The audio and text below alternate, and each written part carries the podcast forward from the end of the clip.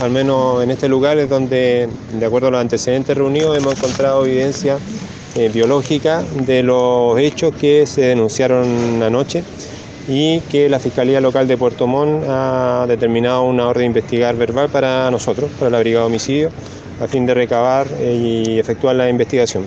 Me van a disculpar los detalles de la investigación, no los puedo referir en este momento. En, términos generales sí puedo señalar de que ya nos constituimos en el hospital de, Puerto Montt.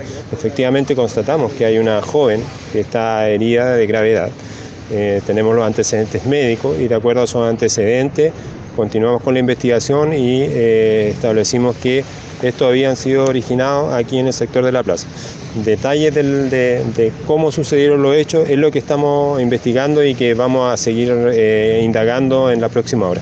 Tenemos los antecedentes eh, preliminares que, se han aportado y bueno, es materia de nuestra investigación también ahora proceder con la entrevista y, y, determinar a ciencia cierta, ¿cierto?, cómo ocurrieron los hechos y quiénes participaban.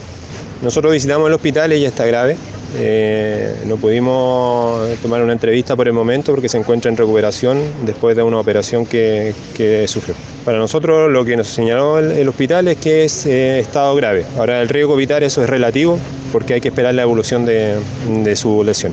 Bueno, la lacrimógena es un antecedente que nosotros tenemos que corroborar, tenemos que determinar efectivamente cuál es la naturaleza o el origen de las lesiones que tiene esta joven y efectivamente eh, los antecedentes preliminares de que podría tratarse de una, de una bomba lacrimógena eh, son los que nosotros manejamos y vamos a investigar e indagar y vamos a, poner esos antecedentes a disposición de la Fiscalía. Hasta el momento no hemos encontrado ningún elemento que pueda ser constitutivo de las lesiones, pero es justamente, como le señalé, las primeras indagaciones de algo que nosotros no vamos a, parar de eh, investigar durante el día y obtener eh, los antecedentes necesarios para la Fiscalía.